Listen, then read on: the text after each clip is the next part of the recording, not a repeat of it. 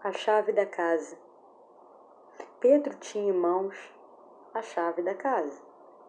Casa dada pelo pai. Pai que pensa em tudo. Quase tudo.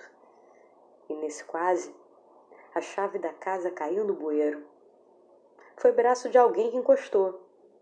Um alguém que logo chamou-se Lobo. Um lobo que não era mau. Era chaveiro sem pestanejar, Lobo carregou Pedro para o seu trabalho, onde lhe devolveria a chave da casa. Lobo contou que aprendera o ofício desde pitoco com o pai, que lhe dera a chave de seu futuro.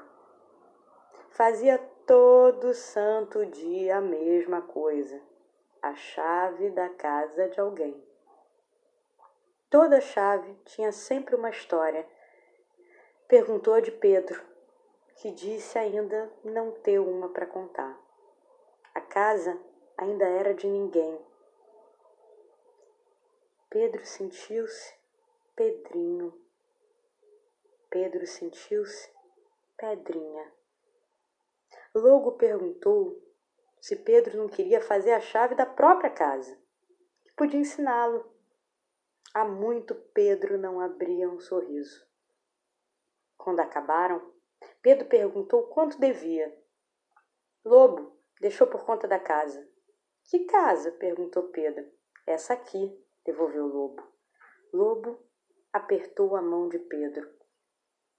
Pedro seguiu andando de costas, como quem não quer ir. Mas foi. E chegou na tal casa com a chave.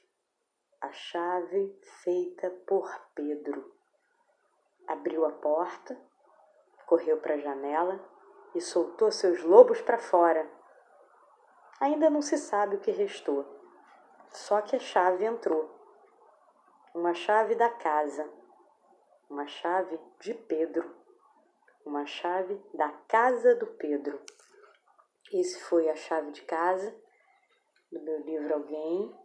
Eu sou a Gisela Gould e esse podcast é o Estado Crônico que a gente está fazendo no estado crônico da pandemia e transformando em crônica, em arte. Um ótimo dia. Obrigada.